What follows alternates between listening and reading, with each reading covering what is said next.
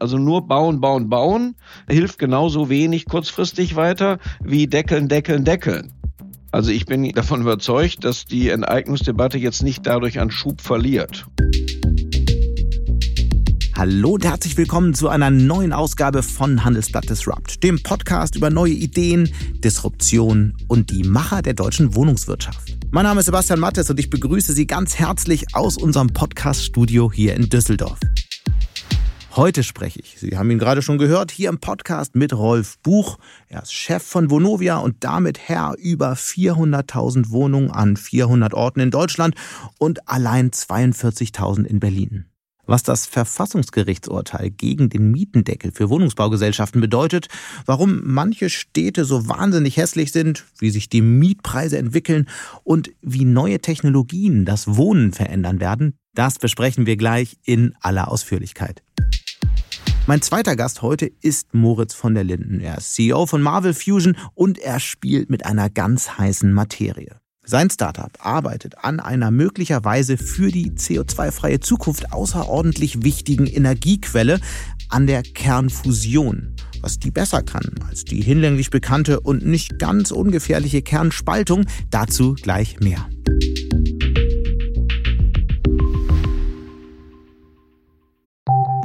Nach einer kurzen Unterbrechung geht es gleich weiter. Bleiben Sie dran. Die Welt steht vor gewaltigen Herausforderungen. Zum einen die Energiewende voranzutreiben und gleichzeitig den Klimawandel einzudämmen. Und auch der Energieträger Wasserstoff gewinnt weltweit immer mehr an Bedeutung. Doch wie geht es weiter? Erfahren Sie mehr auf dem Handelsblatt Wasserstoffgipfel 2024 am 12. und 13. Juni in Essen. Infos unter handelsblatt-wasserstoffgipfel.de. Mit dem Vorteilscode Wasserstoff 2024 erhalten Sie einen Rabatt von 15% auf die Tickets.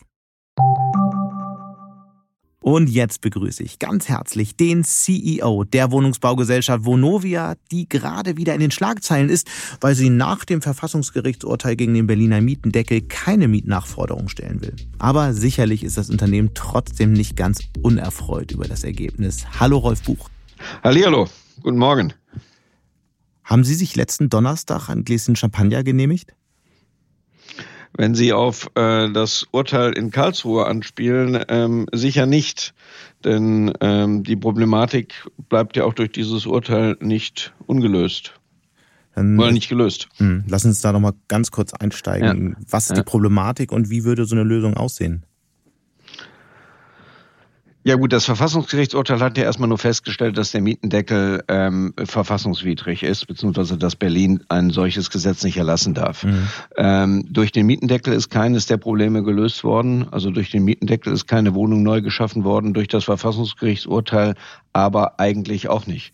Und das Problem bleibt in Berlin, es gibt zu wenig Wohnraum und deswegen müssen wir den halt eben jetzt entsprechend uns endlich damit beschäftigen, wie wir das Problem lösen. Das sehen auch viele Menschen so. Nach der Verkündung des Urteils des Verfassungsgerichts hat es in Berlin Proteste gegeben, Demonstrationen, bei denen auch die Rede von Enteignung der großen Wohnungskonzerne die Rede war. Was geht Ihnen durch den Kopf, wenn Sie sowas hören? Am Ende des Tages geht es ja, äh, muss man, glaube ich, verstehen, wie es zu dieser ganzen sehr angespannten Situation gekommen ist. Und ähm, wir hatten halt eben vor zehn Jahren eine Situation in Berlin, wo man extrem günstig in Berlin, in der Hauptstadt, damals ja schon Hauptstadt, leben konnte. Und dann sind die Entwicklungen äh, der Mieten haben sich einfach zu schnell entwickelt. Ähm, und es ist auch zu viel passiert. Äh, dann gab es die Bilder von einzelnen Vermietern, die die Fenster zugemauert haben, Modernisierungsthemen. Äh, es gab halt eben relativ viel. Und das hat zu dieser angespannten Situation geführt, die dann de facto ja auch dazu führte, zu einer Forderung, äh, Unternehmen zu enteignen. Mhm. Ähm, und, ähm, also Sie können es verstehen, und, diese Diskussion. Nein, ich kann, ich kann die Diskussion verstehen, dass die Bürger in Berlin unzufrieden sind mit der Situation. Mhm. Ähm, und natürlich ist die Enteignung nützt ja gar nichts. Dadurch, dass die Wohnungen jetzt einfach jemand anderem gehören, gibt's ja auch nicht mehr. Ähm, aber ich glaube, diese rein sachliche Argumentation alleine reicht nicht aus, um das Problem zu verstehen, sondern wir müssen schon die Ursachen verstehen mhm. und dann halt eben auch an den Ursachen tatsächlich zu arbeiten. Wie sehr ist denn eigentlich Vonovia Teil des Problems?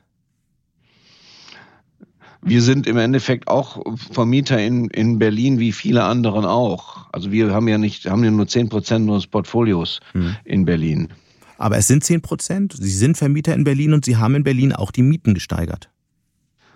Also wenn Sie jetzt sich anschauen, man muss ja immer anschauen, ist die Miete eigentlich niedriger bei den bei Vonovia als bei den zum Beispiel kommunalen. Mhm. Und da sehen Sie halt eben, dass wir im Endeffekt in dem Niveau der kommunalen sind schon seit Jahren. Äh, sowohl die Mietsteigerungen sind nicht höher als bei den kommunalen, wie auch die absoluten Mieten nicht. Es gibt ja bei den Mieten immer zwei. Es gibt ja die Bestandsmieten und auch die Neuvertragsmieten. Und Sie sehen halt eben, dass wir zum Beispiel bei Vonovia ungefähr 20 Prozent unter dem Niveau sind, was sonst Neuvertragsmieten sind. Mhm. Das heißt, wir wir sind heute als privates Unternehmen sehr wohl in, in der Lage, den Markt genauso zu beruhigen wie die kommunalen. Aber trotzdem wird die Enteignungsdebatte jetzt nach Verkündung des Urteils nochmal richtig Schub bekommen, oder? Also ich bin äh, davon überzeugt, dass die Enteignungsdebatte jetzt nicht dadurch an Schub verliert, um das mal vorsichtig auszudrücken. Mhm. Dann lassen Sie uns doch jetzt mal über die Lösung sprechen, weil äh, die, der Kern der Forderung ist ja am Ende verständlich. Die Leute wollen einfach bezahlbaren Wohnraum. Und Sie selbst, und da hören wir jetzt mal kurz rein, Sie selbst haben ja auch schon vor zwei Jahren bei einem Kongress genau das zum Ausdruck gebracht. Das erste, vielleicht eine der größten Herausforderungen ist der Zuzug der Menschen in die Städte ich ärgere mich heute noch, ich habe in 2013 mathematische Modelle gewählt und habe dann genau mir überlegt, wo die Menschen hinziehen und habe damals in diesen Modellen gesehen, die Menschen ziehen in die Städte. Und ich persönlich habe den Transfer nicht mitbekommen, ich habe gesagt, das ist gut, dann kannst du die Wohnung in den Städten behalten, das ist ein gutes Investment. Ich habe den Transfer nicht gesehen, dass das irgendwie in einer Stadt zu Problemen führen wird, wenn da Tausende von Menschen immer zuziehen und wir nicht genug bauen. Die Diagnose ist klar. Lassen Sie uns über die Lösung sprechen. Mehr bauen. Aber das wird ja nun auch schon seit Jahren gefordert. Ist das wirklich die Lösung? Das ist nicht die alleinige Lösung. Ich glaube also natürlich, wenn ich mehr Angebot, äh, mehr Nachfrage habe als Angebot, äh, dass dann das Angebot erhöhen irgendwie eine Lösung ist, ist offensichtlich. Also, ähm, so, aber die Thematik, das Problem beim Bauen ist, dass wir eine unheimliche Bremsspur oder Beschleunigungsspur in dem Fall haben. Mhm. Also wenn wir heute entscheiden zu bauen, dann sind die Häuser nicht morgen fertig, sondern in ein paar Jahren fertig. Das heißt, äh, die jetzige Situation, dass mehr Menschen nach Berlin, in dem Fall nach Berlin drängen, als es dort Wohnungen gibt, äh, die ist kurz kurzfristig gar nicht lösbar. Ähm, und, ähm, und, und deswegen müssen wir halt eben uns auch mit dem einmal uns überlegen, wie können wir mehr bauen, also wo, wo können wir mehr bauen, was müssen wir mehr bauen, das ist ja auch noch eine Diskussion. Ne? Nur mehr bauen nützt nichts. Ne? Wir mhm. müssen die richtigen Wohnungen bauen. Wir müssen uns entscheiden, wo kann die Gesellschaft akzeptieren, dass neu gebaut wird. Äh, das ist also schon alleine das Bauen, Bauen, Bauen hat viele komplexe Fragen nach sich, zieht nach sich und dann kommt schon auch die Frage, und da bin ich dann auch in diesem Kontext dann bereit zu, zu beizutragen, was müssen wir tun in der Zwischenzeit, bis das Bauen und dann auch den Markt entspannt, damit die Menschen nicht überfordert werden. Mhm. Und was könnte das sein? Ist es dann doch eine Regulierung? Also, das ist sicher dann auch in irgendeiner Form Regulierung, auch Partnerschaften, also wie man das zum Beispiel hier in Hamburg oder insbesondere hier in Nordrhein-Westfalen gut hinkriegt, wo sozusagen alle sich an einen Tisch setzen und dann entsprechend gesteuert von der Politik, gesteuert von der Politik dann halt eben auch ähm, Vereinbarungen getroffen werden. Mhm. Und, und nur das muss halt eben, das kann nicht nur eines sein. Also nur bauen, bauen, bauen ist, hilft genauso wenig kurzfristig weiter wie deckeln, deckeln, deckeln. Ne? Ähm, beides bringt alleine nichts. Ähm, bauen, Erleichterung in den Bauvorschriften, Diskussion über Bodenpreise, wie gesagt, wo bauen wir, was bauen wir, dann aber auch Verpflichtungen der Wohnungswirtschaft, das dann auch zu liefern in festen Zeitfenstern zu den gegebenen Preisen. Vielleicht kann man auch die Bauwirtschaft noch mit dazu nehmen, weil die steigenden Baukosten sind auch ein Riesenproblem. Und dann kann man sich in diesem Kontext auch unterhalten, wie man eigentlich mit der Mietentwicklung in den nächsten Jahren umgeht, bis die, der, der Markt entspannt ist. Und was heißt das? Ist das dann doch eine Art Mietendeckel oder wie würde das so eine Sie, Regulierung Ihrer Sie Meinung haben nach ja, aussehen? Sie haben ja gerade die Vereinbarung getroffen, die wir gerade in Frankfurt getroffen haben, mhm. wo wir uns ja verpflichtet haben, für, für die nächsten drei Jahre die Mieten nicht mehr als ein Prozent ähm, zu steigern, was unterhalb der Inflation ist. Mhm. Ähm, und so eine Vereinbarung kann dann auch Teil eines solchen Paketes sein. Mhm. Bevor wir jetzt über äh, die großen Entwicklungen und Technologie sprechen, würde ich gerne noch mal einen kurzen Blick auf die Politik werfen. Denn immer noch baut die öffentliche Hand ja weniger öffentlich finanzierten Wohnraum, als sie jedes Jahr auflöst. Ist das ein Politikversagen? Also wenn Sie die Durchschnittsmieten der Vonovia anschauen, dann sind unsere deutschen Durchschnittsmieten auf dem Niveau der Sozialmieten, also dieser Sozialwohnungsmieten. Das heißt, wir haben in Deutschland viel mehr Sozialwohnungen de facto, auch wenn die dann nicht Sozialwohnungen heißen, als das, äh, dass es ist. Äh, natürlich ist aber in den letzten Jahren zu wenig in den sozialen Wohnungsbau investiert worden. Ähm, und das muss, äh, muss verbessert werden. Und da gibt es Bundesländer wie Nordrhein-Westfalen, die halt eben ein super Wohnungsförderungsprogramm haben. Also hier in Nordrhein-Westfalen, wir bauen ja hier auch Sozialwohnungen in Nordrhein-Westfalen, macht das Sinn. Und es gibt Bundesländer, wie in dem Fall Berlin, die halt eben kein Förderprogramm haben und wo das einfach wirtschaftlich gar nicht abbildbar ist. Mhm.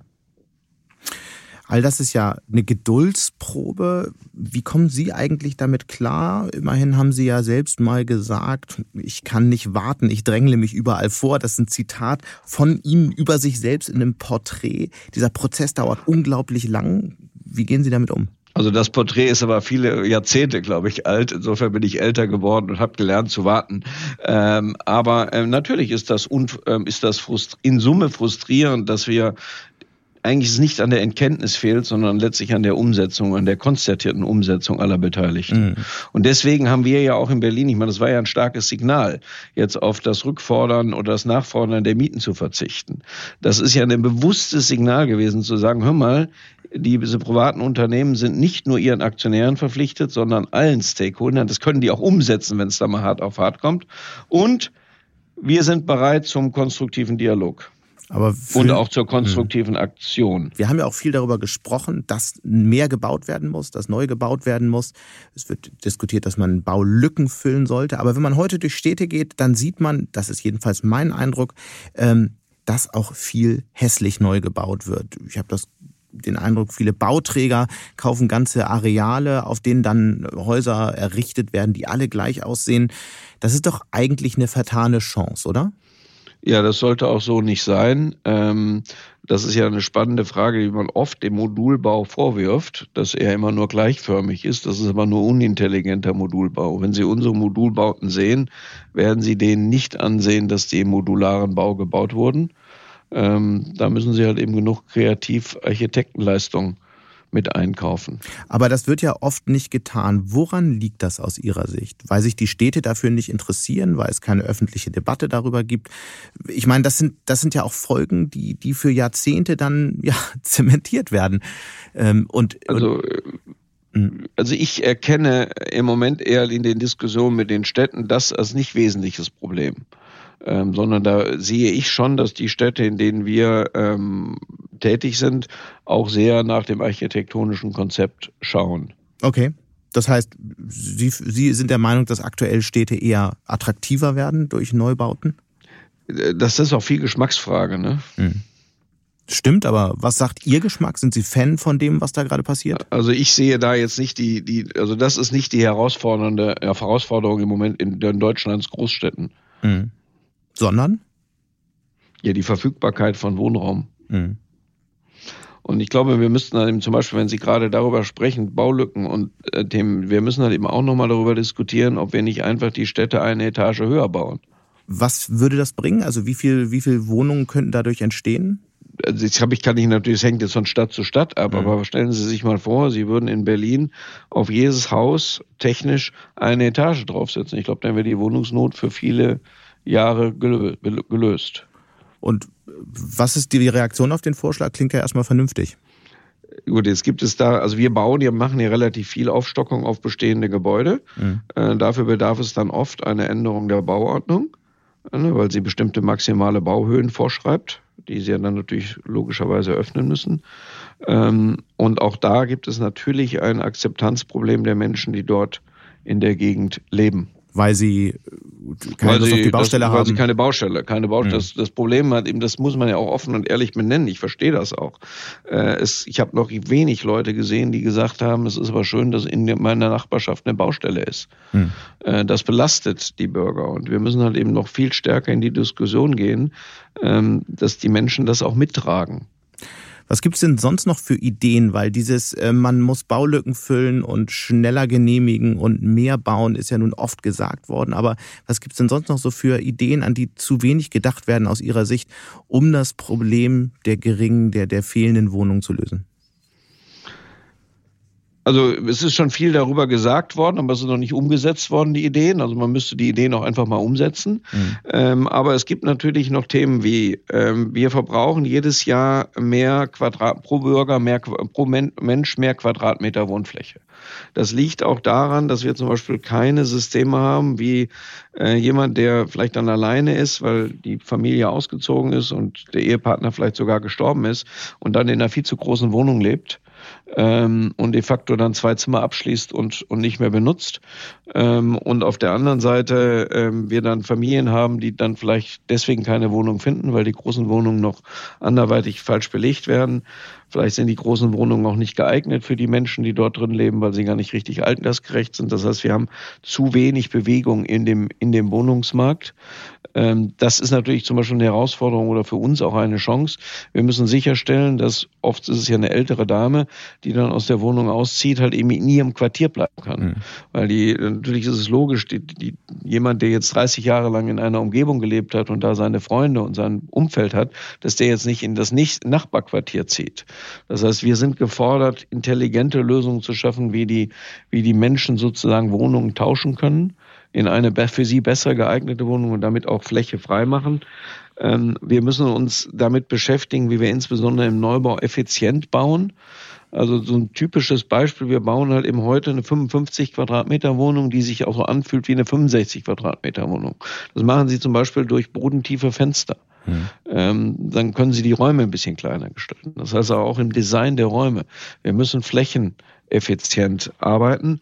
Ähm, das sind so zwei Sachen, die ich einfach mal sehe, neben dem ganzen Thema Baugenehmigung, Bauland, äh, äh, bessere Nutzung der Flächen sicher Themen sind, die uns helfen würden. Und da gehen Sie als Vonovia voran, setzen Sie die Instrumente ein? Genau, also wenn Sie jetzt unser, wir haben unser erstes modulares Haus, das ist ja seit zwei, drei Jahren hier in Bochum, ähm, da haben wir zum Beispiel all das Thema auch mal angesetzt. Da sehen Sie diese bodentiefen Fenster mhm. und da sehen Sie halt eben, dass das Wohnzimmer riesig aussieht, äh, wobei es gar nicht so groß ist. Ähm, und all das sind Themen, die wir sozusagen insbesondere in unserem Neubau natürlich gezielt ansetzen. Das hilft, dieser Ansatz hilft jetzt gerade beim Bestandsbau natürlich nur wenig, weil da werden Sie Wände nicht mehr versetzen können. Mhm. Es wird ja bei dieser ganzen Problematik rund um ähm, fehlenden Wohnraum ähm, immer auf die Politik geschimpft oder auf die Wohnungsbaukonzerne, aber vor allem auch auf die Politik, speziell von Seiten der Wirtschaft. Welche Fehler haben Sie denn auch in der Wohnungswirtschaft gemacht in den vergangenen Jahren? ich glaube, wir haben alle Fehler gemeinsam gemacht. Wir haben ähm, uns viel zu viel übereinander gesprochen und jeweils dem anderen erklärt, äh, wo die Fehler des anderen liegen. Und das ist ja jetzt auch sozusagen das, was wir jetzt für Berlin nochmal wirklich jetzt einfordern. Wir müssen uns endlich jetzt mal zusammensetzen und nicht erklären, wo der andere das Fehler gemacht hat, sondern jeder muss verbindliche Commitments eingehen und dann auch liefern. Mhm. Das klappt ja übrigens auch gut. Also wenn Sie jetzt zum Beispiel sich Hamburg anschauen, da ist das historisch so seit mehreren Legislaturperioden. Und Hamburg auch eine sehr attraktive Stadt, auch eine große Stadt, hat überhaupt kein wesentliches Wohnungsproblem und auch kein wesentliches Mietproblem. Nein, die Mieten steigen schon auch sehr schnell in Hamburg. Ja, sie steigen auch, aber wenn Sie sich mal anschauen, die Mietsteigerung in Hamburg und das absolute Mietniveau in Hamburg, dann ist das im Vergleich, das ist eine Großstadt, das ist eine so sehr attraktive Großstadt. Dann ist das ähm, nicht das wesentliche, dann ist das nicht das äh, nicht das wesentliche Problem. Es ist nicht vergleichbar mit anderen Städten. Mhm. Und äh, wenn Sie noch eine Sache sagen, man ist, in unserer Industrie sind die Probleme ja immer historisch. Und wir haben halt eben in 2000 eine Fehlentscheidung gefällt in Deutschland. Und das war vielleicht ist die, die Mutter allen, allen Übels. Wir haben gedacht, in 2000 dieses Land stirbt vor sich hin. Ne, waren Prognosen, ähm, die gesagt haben, die Zahl der Bevölkerung wird schrumpfen. Und daraufhin hat sich Wohnungspolitik eingerichtet. Ähm, und dann, jetzt haben wir gesehen, dass diese Prognosen nicht stimmen. Und, ähm, und deswegen hat, jetzt passt es halt eben alles nicht so, weil wir so, weil wir nicht so schnell umschalten können. Mhm. Und meine Sorge ist ja, dass wir jetzt schon wieder der nächsten Fehlprognose auflegen. Weil unsere Prognose ist ja mehr oder weniger, die Bevölkerung bleibt stabil. Wir haben aber in den nächsten zehn Jahren werden wir eine Großzahl von Mitarbeitern in die Pensionierung abstimmen. Das ist mein Jahrgang. Ne? Also äh, 65, ja. Jahrgang 65, in den nächsten 10, 15 Jahren werden wir alle in der Pensionierung sein. Um die Wirtschaftsleistung dieses Landes aufrechtzuerhalten, brauchen wir Zuzug. Nur die Leute, die in die Pensionierung gehen, die werden nicht sterben, die werden keine Wohnung freimachen. Wenn wir diese Menge wirklich ersetzen wollen durch organisierten Zuzug, dann werden wir hier das nächste ganz große Wohnungsproblem bekommen. Und das zum Beispiel wird aus meiner Sicht auch nicht diskutiert. Wenn wir sagen, das Problem ist in zehn Jahren, dann wird es jetzt höchste Eisenbahn, endlich damit zu beginnen. Aber es wird ja wenigstens schon über eine dynamischere Bevölkerungsentwicklung generell diskutiert, aber es überträgt sich halt nicht in Wohnungspolitik, Wohnungsbaupolitik. Woran liegt das? Ja, wobei ich jetzt in der Tat noch keine Prognose gesehen habe, die eine deutlich steigende Bevölkerung in Deutschland ähm, prognostiziert. Na gut, aber eine ähm, dynamische ähm, Entwicklung in Ballungsräumen schon. In Ballungsräumen, nur wenn Sie jetzt überlegen würden, diese die Gesamtbevölkerung lassen Sie mal deutlich wachsen, dann wird das Wachstum ja fast ausschließlich in Ballungsräumen passieren. Dann ist das, was wir im Moment in den Prognosen für die Ballungsräume haben, ähm, aber ein ganz laues Lüftchen. Ja, und für viele von Ihren Wohnungen eher außerhalb der Ballungsräume sieht es schwierig aus. Nein, wir haben uns ja bewusst ähm, seit 2013 nur auf die Ballungsräume konzentriert. Hm. Vonovia sitzt heute Auto in diesem, der Begriff heißt ja Schwarmstädte, also die Städte, die die Menschen anziehen. Ähm, und wir sitzen halt eben in den ähm, 30 Schwarmstädten, die es in Deutschland gibt. Ich habe vor ein paar Tagen mal länger mit äh, dem Chef von VW, Herbert Dies, gesprochen und der sagte, Autohersteller seien beim Klimaschutz eigentlich nur ein kleiner Hebel und verwies bei der Gelegenheit auf den Gebäudesektor. Sind Sie das eigentliche Klimaproblem? Also Fakt ist, dass die Gebäude ein Drittel der CO2-Emissionen, äh, für ein Drittel der CO2-Emissionen verantwortlich sind. Ähm, und das ist, glaube ich, deutlich mehr als der Automobilsektor. Mhm. Ähm, und ähm, ich bin mir dessen, bin mir völlig bewusst, dass wenn wir unsere CO2-Ziele nicht hinbekommen, also jetzt als Sektor, aber auch als Vonovia, aber wenn wir es als Sektor nicht hinbekommen, können wir die Bemühungen für den, gegen den Klimawandel sicher nicht ähm, positiv abschließen. Mhm. Ähm, das heißt, es liegt eine immense Verantwortung für den Gebäudesektor, für den, für die, für die Stoppen des Klimawandels. Das klingt jetzt sehr theoretisch und staatstragend und auf, auf eine gewisse Weise natürlich auch richtig. Man hört ja, dass das Thema sogar Ihre Kinder bewegt. Also lassen Sie uns mal einsteigen. Was tun Sie konkret, um daran zu arbeiten, um das zu ändern? Genau, also das war jetzt für den Sektor. Wir bei Vonomia haben uns ähm, irgendwann halt eben gesagt, es kann so nicht weitergehen. Wir müssen das Thema jetzt lösen. Wir müssen bis 2050 klimaneutral sein. Das ist ein festes Commitment. Jetzt ist das ja ganz einfach zu sagen, bis 2050 bist du klimaneutral, weil die Wahrscheinlichkeit, dass ich in 2050 noch CEO äh, der Vonovia bin und damit sozusagen in Rechenschaft gezogen werde für meine nicht ge gehaltenen Versprechen, ist minimal. Äh, deswegen ist es so entscheidend. Ich glaube, das ist ist auch wichtig, dass wir das uns alle ehrlich machen, dass wir Ziele setzen pro Jahr. Also wir haben jetzt ein Ziel bis 2050, aber jedes Jahr dazwischen als Etappenziel. Wir haben das in unserem Klimapfad verbindlich festgelegt. Das heißt, jeder kann jetzt prüfen, wo steht die Vonovia mit ihrem Ziel nach dem Jahre 21, nach dem Jahre 22, 23. Und dann kann man ja sehen, ob dieser mhm. Klimapfad, ob er positiv, und das ist die erste Maßnahme gewesen. So, die zweite, und jetzt geht's dann mehr ein bisschen, Sie wissen, ich bin ja Ingenieur, deswegen kommen wir jetzt ein bisschen mehr in Technik. Ähm, wir haben auf der einen Seite natürlich die Maßnahme, die Gebäude müssen energetisch besser werden. Also wenn ich eine Wand habe, wo die, wo die Wärme durchgeht, dann kann ich noch so viel machen, das muss erstmal behoben werden. Also neue Dächer, neue Fassaden, neue Fenster, Kälte- und Wärmebrücken rausnehmen, also sozusagen die technische Ertüchtigung des Gebäudes. Ähm, wenn Sie das tun, dann haben Sie schon mal recht viel gewonnen, dann kommen Sie in so eine Gebäudeklasse Kategorie B. Ähm, so, und jetzt kriegen sie aber ein Haus, was irgendwann in den 60er, 70er Jahren gebaut wurde, von B nicht in A+. Mhm. Und sie müssten in A++ sein. Das ist einfach nicht sinnvoll. Zum Beispiel müssen sie in den Niedrigenergiehäusern müssen sie ganz andere Fensterflächen haben. Sie brauchen Niedrigtemperaturheizung. Das heißt, sie müssen Fußbodenheizung bauen, um nur zwei kleine Probleme zu nehmen. Das macht einfach keinen Sinn, besser alle Häuser abzureißen und neu zu bauen. Und das ist aber ehrlich gesagt auch unter CO2-Aspekten nicht vernünftig, aber natürlich wirtschaftlich auch nicht abbildbar. Das heißt, wir stehen vor der Problematik, wir als Gesellschaft, aber auch wir als Vonovia stehen vor der Problematik, dass wir durch alleine energetische Gebäudemodernisierung vernünftigerweise diese Gebäude nicht auf ähm, Null Emissionen oder okay. nahezu Null Emissionen. was ist die bekommen. Lösung? Deswegen ist die Lösung gewesen, die bei uns hier entwickelt wurde. Wir müssen gleichzeitig neben der Isolierung der Gebäude darauf uns überlegen, wie die restliche Wärme, und das ist ja dann hauptsächlich die Heizwärme, das warme Wasser, entsprechend regenerativ vor Ort im Quartier ähm, produziert werden kann. Das ist eigentlich die, die grundsätzliche Idee. Und das ist dann, da gibt's halt eben ein Mittel der Wahl Nummer eins, das sind Sonnenkollektoren, die man ja immer auf alle Dächer schraubt. Ich habe ja gesagt, jedes Dach, das Vonovia, was dafür geeignet ist, muss demnächst mit dem Sonnenkollektor ausgestattet sein und am besten auch noch die Parkflächen auch noch. Dann sind sie auch gleichzeitig noch überdacht. Äh, das hat dann auch noch einen Vorteil, dann werden die Autos nicht so schmutzig. Ähm, und deswegen, das muss passieren. Und dann kommen sie zum nächsten Problem. Dann sind wir, waren wir eigentlich zufrieden, haben gesagt, oh, wir haben produzieren so, so, so viel Kilowattstunden Strom und damit können wir dann Wärmepumpen betreiben und dann kommen wir damit hin. So, und dann kam aber das Problem, dass der Strom im Sommer produziert wird und die Wärmepumpe, also die Warmbeheizung halt eben im Winter benötigt wird. Mhm.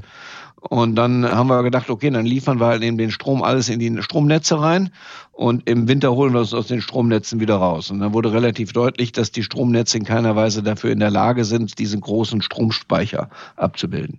Mhm. So. Das bedeutet, äh, wir haben uns wir müssen uns beschäftigen mit, wie speichern wir eigentlich Energie im Quartier.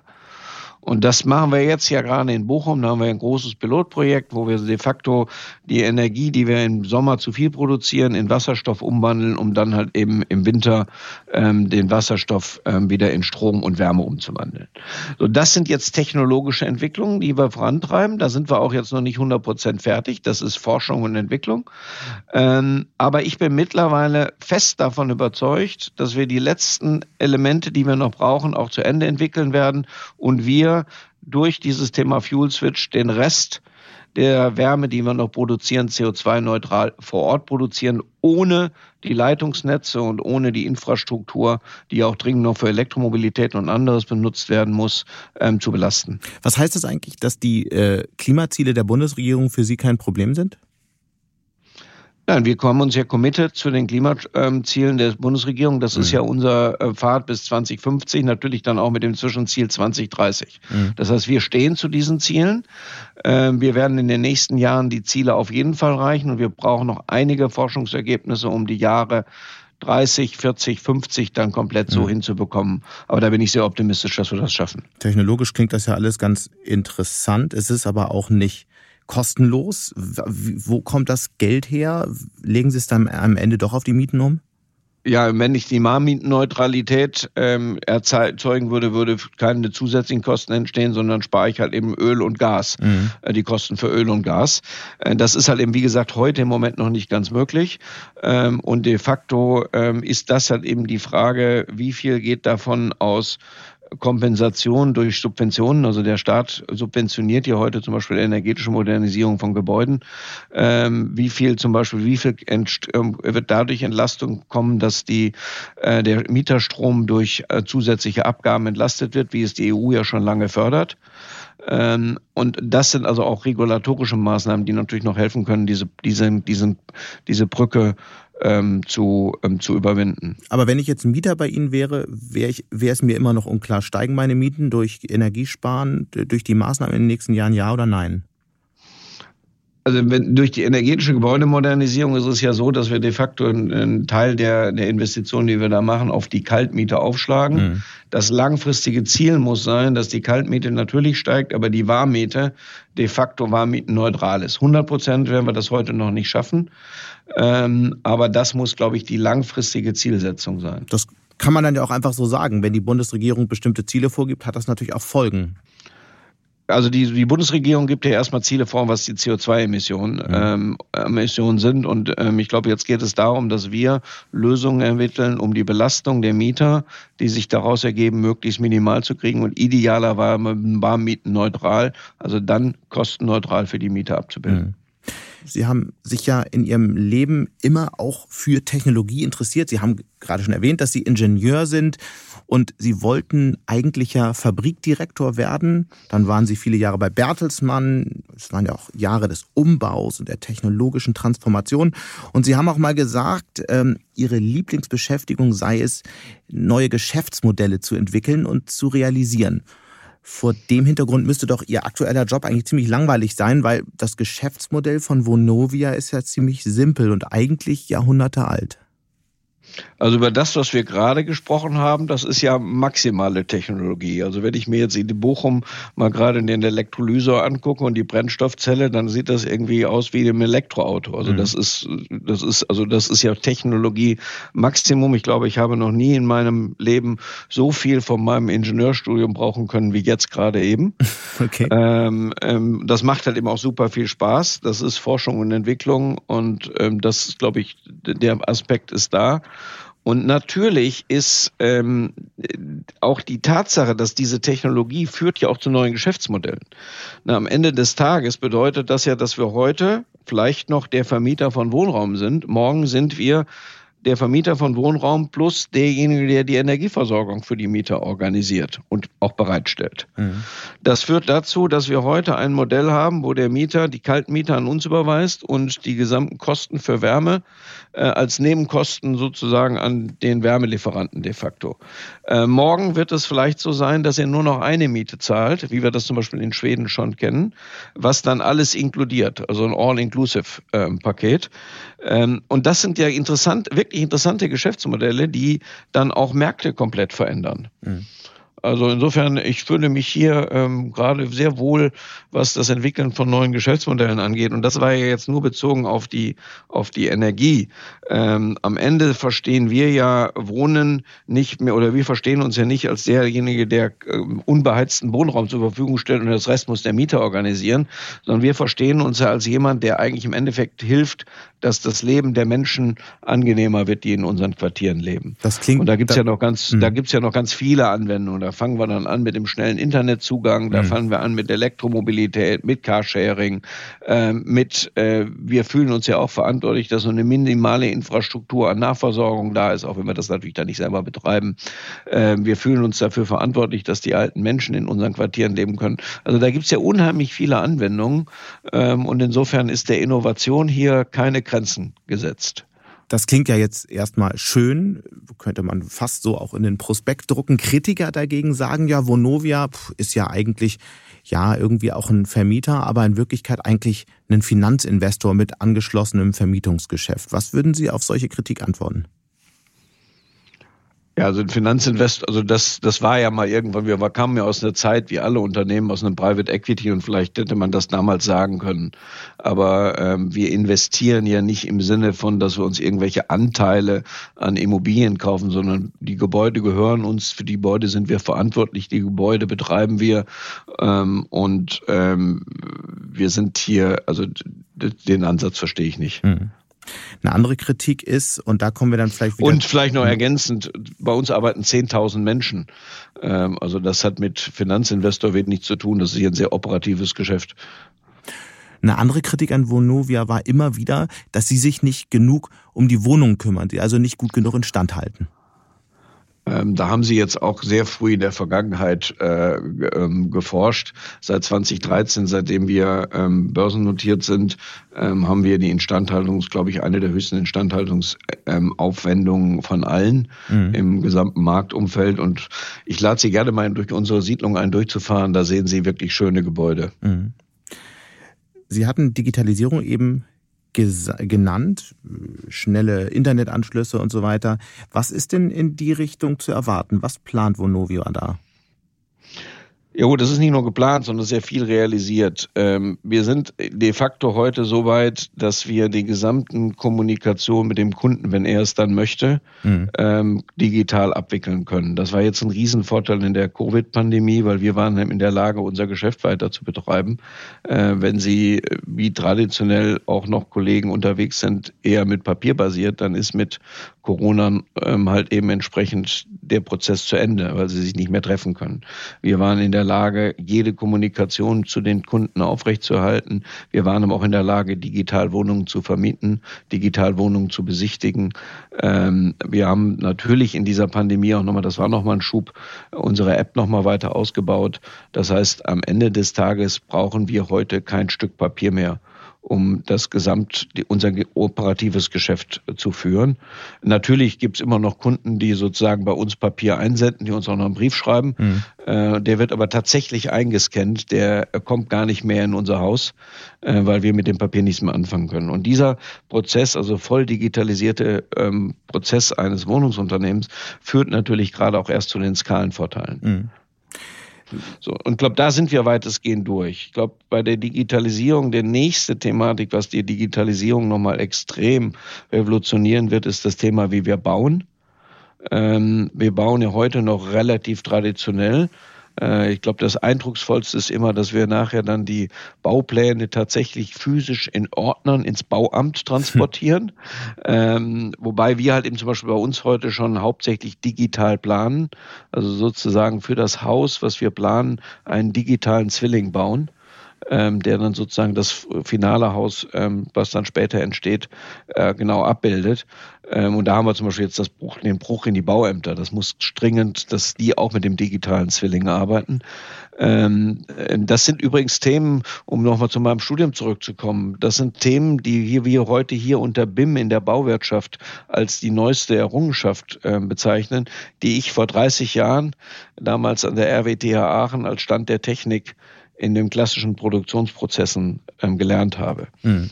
Welche digitalen Technologien werden denn die Bauwirtschaft am stärksten verändern? Ist es der digitale Zwilling oder kommt da noch mehr?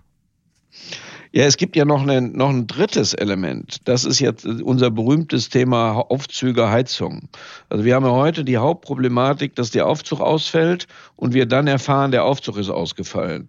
Und wenn Sie dann noch sich vorstellen, da ist dann noch eine ältere Dame, steckt dann in dem Aufzug, dann ähm, haben wir Stress und alle Beteiligten auch.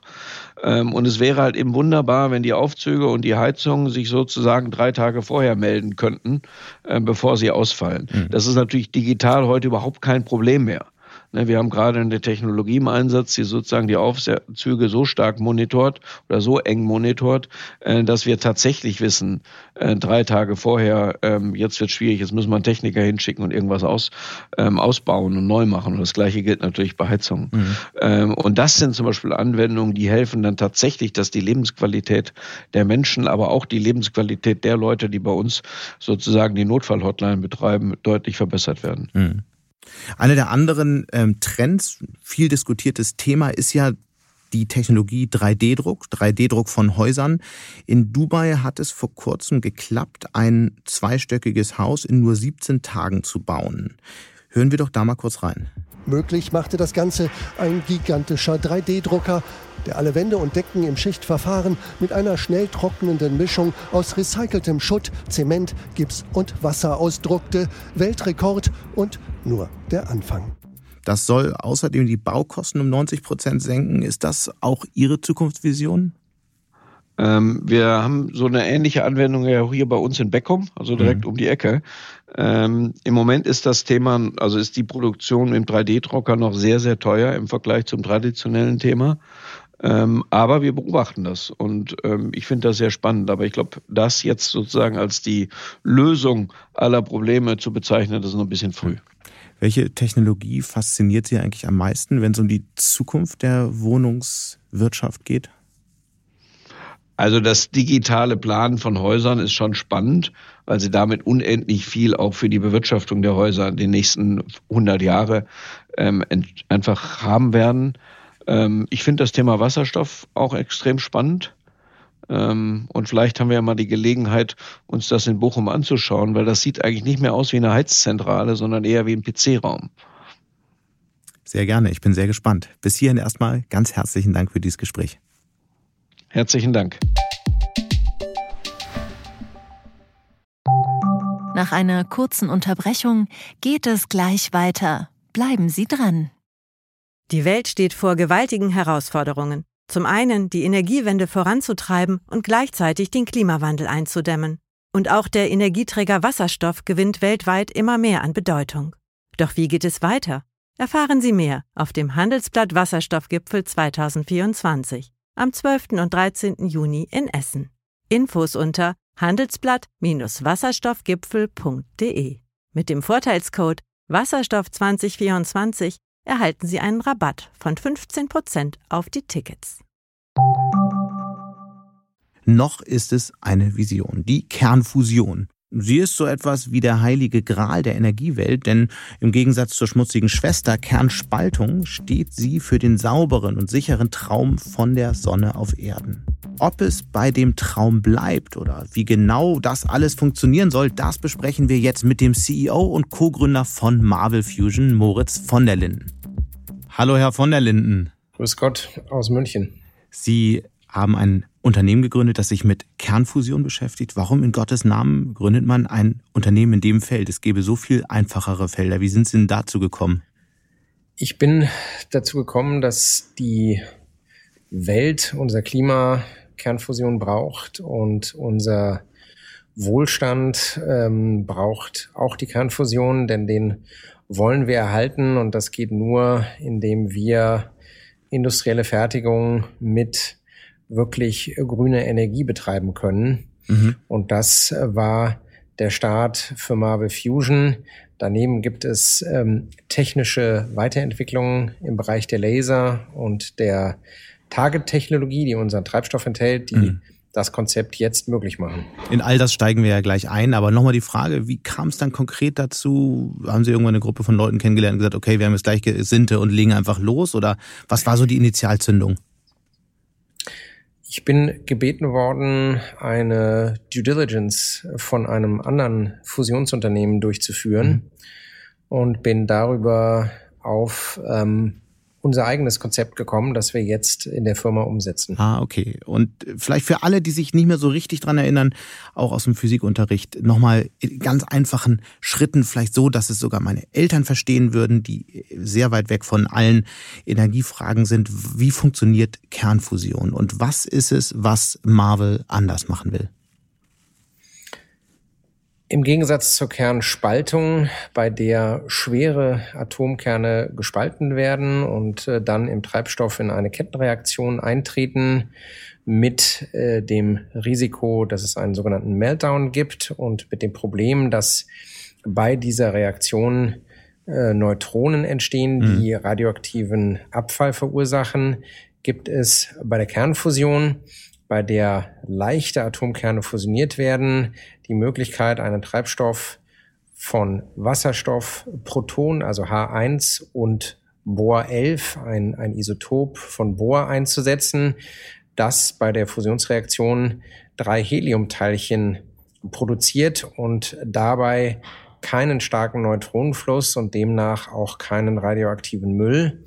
Und daneben können wir über den Laser steuern, äh, dass die Reaktionen stoppen. Das heißt, es gibt auch kein sogenanntes Meltdown-Risiko. Das mhm. heißt, wir haben Treibstoffe verfügbar für Zehntausende von Jahre, können Energie in großen Mengen herstellen und das ohne Meltdown-Risiko und ohne radioaktiven Abfall. Das ist ja wirklich ein bestechendes Konzept und es wird ja auch schon vor, seit ganz, ganz vielen Jahren davon geträumt, dass das irgendwann möglich sein wird. Ich erinnere mich noch äh, ganz am Anfang meiner Karriere, noch viel früher darüber gelesen zu haben und immer war die Rede davon, ja, ja, das wird irgendwann möglich werden, aber es ist noch viele Jahrzehnte hin. Und ich hatte das Gefühl, immer wenn man wieder nachgeschaut hat, sind immer noch viele Jahrzehnte. Warum ändert sich das jetzt? Oder ist das die Planung, die Sie auch für Marvel angeben, dass es dann irgendwann in 30, 40, 50 Jahren mal realistisch wird? Das Hauptproblem bei der Fusion und äh, warum äh, das bisher nicht in die Wirklichkeit umgesetzt werden konnte, sind die extrem hohen Temperaturen, die benötigt wurden und die damit entstehenden Turbulenzen in dem Plasma, das äh, bei diesen Temperaturen in dem Treibstoff entsteht. Und diese Turbulenzen führen dazu, dass ähm, der Treibstoff nicht so weit abbrennt, dass er einen Nettoenergiegewinn erzeugt. Unser Physikregime läuft extrem schnell ab, so dass wir Nettoenergiegewinn aus unserem Modell bekommen, bevor die Temperatur ansteigt und bevor solche Turbulenzen entstehen können. Mhm. Möglich gemacht wird das durch ultraintensive Ultrakurzpulslaser, die erst seit einigen Jahren verfügbar sind und durch nanostrukturierte Targets, äh, die den Treibstoff enthalten und die den Laserstrahl entsprechend in den Treibstoff führen. Hm. Wann geht's denn dann eigentlich los? Wie ist der Plan? Also wann kann das Ding wirklich Energie produzieren? Wir wollen in zwei bis drei Jahren den Nettoenergiegewinn zeigen und damit den wichtigsten Meilenstein, dass äh, wir Fusionsenergie in hinreichenden Mengen aus diesem Fusionsprozess äh, gewinnen können. Danach wollen wir den Prototyp eines Kraftwerks umsetzen, der dann schon Strom produzieren wird. Das klingt ja alles nach einer tollen Vision und äh, lässt sich sicher gut auch in Präsentationen äh, zeigen. Aber wer sagt denn, dass das wirklich funktionieren wird? Also gibt es irgendwelche Beweise, irgendwelche Hinweise, irgendwelche Zahlen, die belegen, dass diese Hypothesen alle aufgehen werden? Wir haben sehr große, komplexe Computermodelle, die diese Fusionsreaktion abbilden als integriertes dynamisches Modell, das heißt inklusive aller Treiber und Faktoren, die in diesem Prozess eine Rolle spielen, mhm. mit den entsprechenden Ergebnissen. Wir äh, durchlaufen äh, konstant äh, externe Reviews, das heißt, wo wir mit externen Wissenschaftlern zusammenarbeiten, um Annahmen und Ergebnisse zu hinterfragen. Mhm. Und wir arbeiten jetzt seit ähm, einiger Zeit in verschiedenen Experimenten daran, diese Computermodelle in der Wirklichkeit zu überprüfen. Und auch hier sehen wir in diesen Experimenten äh, die Ergebnisse, die uns sagen, dass das ähm, funktionieren wird. Das kann man natürlich jetzt aus unserer Perspektive schwer nachprüfen. Aber was sind das so für Wissenschaftler? Von welchen Universitäten? Ist das international oder europaweit? Das ist international. Wir arbeiten mit äh, Universitäten in den USA zusammen, aber auch in äh, Großbritannien und in Frankreich ähm, wo sich äh, entsprechend führende Köpfe an, mhm. an Universitäten und National Laboratories dann finden lassen. Sie haben es ja schon angedeutet, Sie arbeiten mit Wasserstoff und mit Bohr. Das sind zwei Elemente, die bisher bei der Technologie nicht zum Einsatz kamen. Jetzt hat euer Chief Science Officer Marvel verlassen, weil er daran nicht glaubt, heißt es. Wie schwer ist der Rückschlag?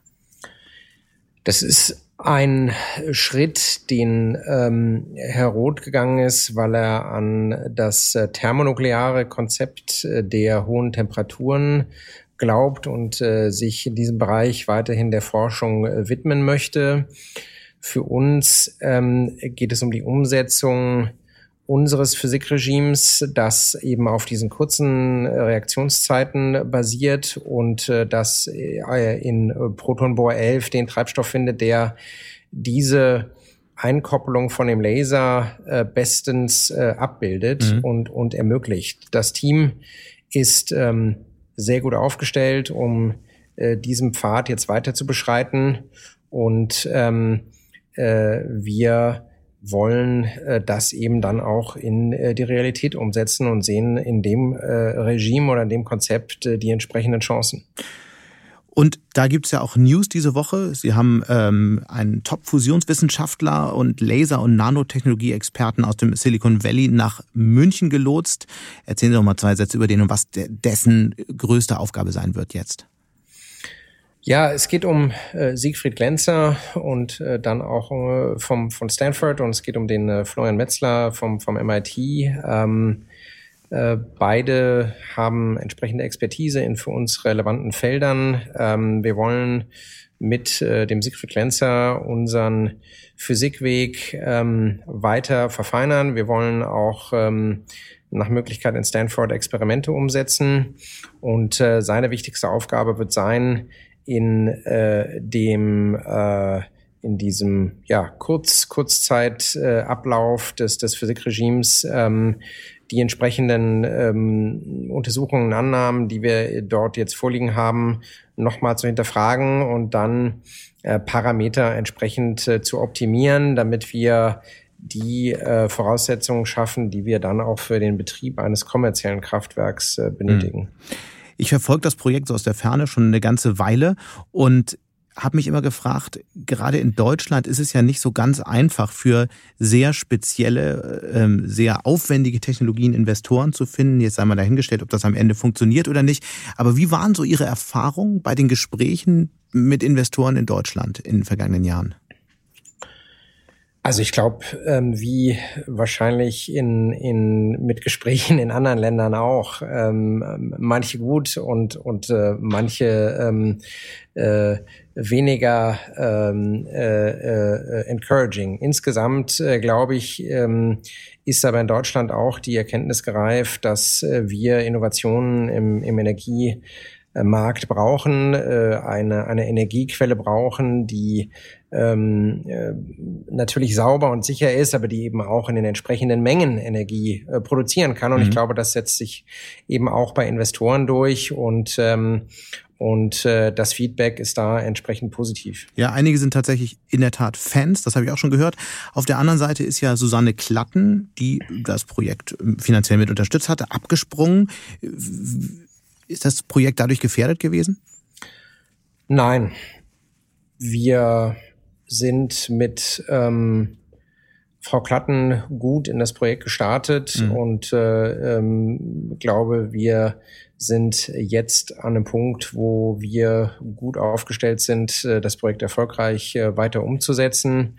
Und ähm, das ist der Weg, den wir jetzt dort weiter beschreiten. Hm, sind ja auch noch viele andere namhafte Investoren, Blue Yard Capital, ähm, Albert Wenger und so weiter mit an Bord. Insofern, das stimmt auch. Wie viel Geld ähm, haben Sie denn insgesamt eingesammelt? Wir sind jetzt im zehnstelligen Millionenbereich und für den nächsten Schritt äh, brauchen wir jetzt den 100 Millionen Bereich. Ähm, um äh, dann die Physik auch äh, mit äh, Laser- und Tagetechnologie in, in die Wirklichkeit umzusetzen. Mhm. Und wie sind da so die Reaktionen? Wann, wann wird die Runde abgeschlossen sein? Ich denke dieses Jahr. Okay. Und das sieht auch gut aus dafür?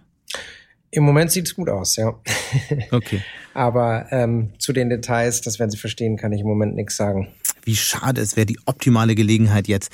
Ähm, wie wichtig ist es eigentlich, wenn man dann nachher so einen Reaktor baut, auch die Anwohner mit an Bord zu halten, holen, weil ja gegen Kernenergie seit Jahrzehnten Widerstand entsteht und Kernfusion birgt ja auch gewisse Risiken.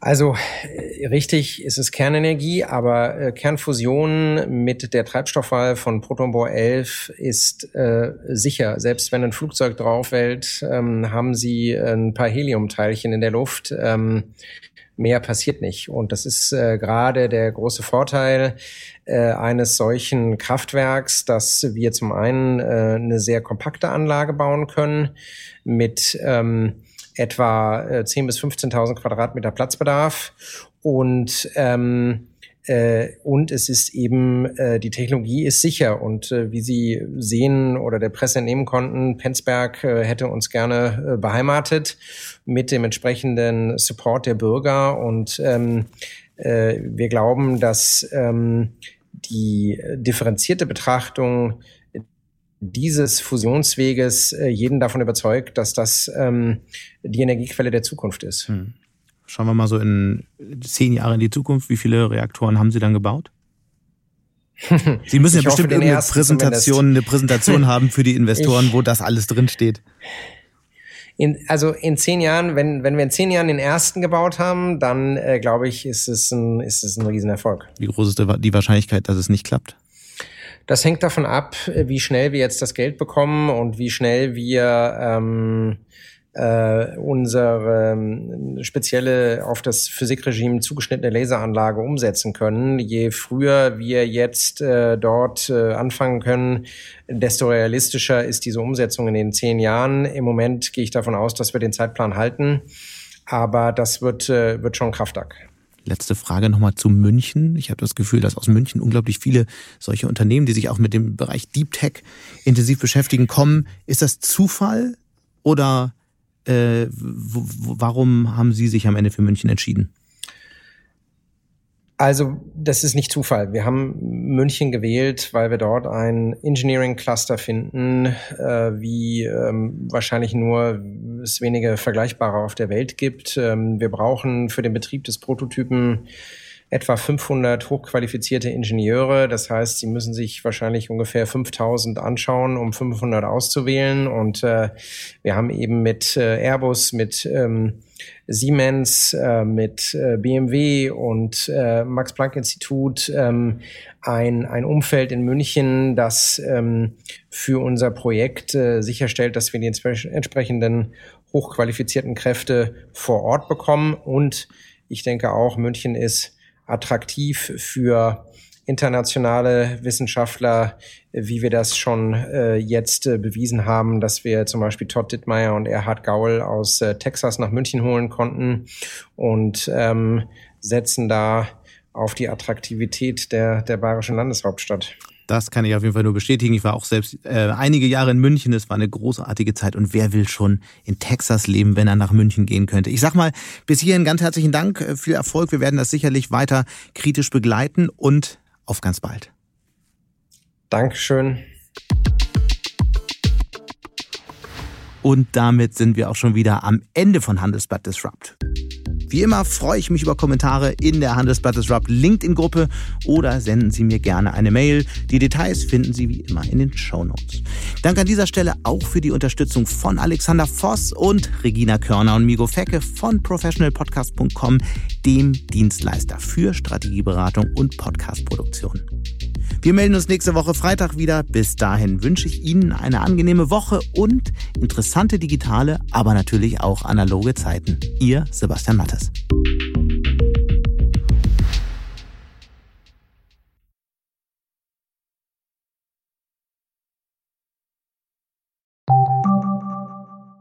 Wie geht es weiter mit der Europäischen Union?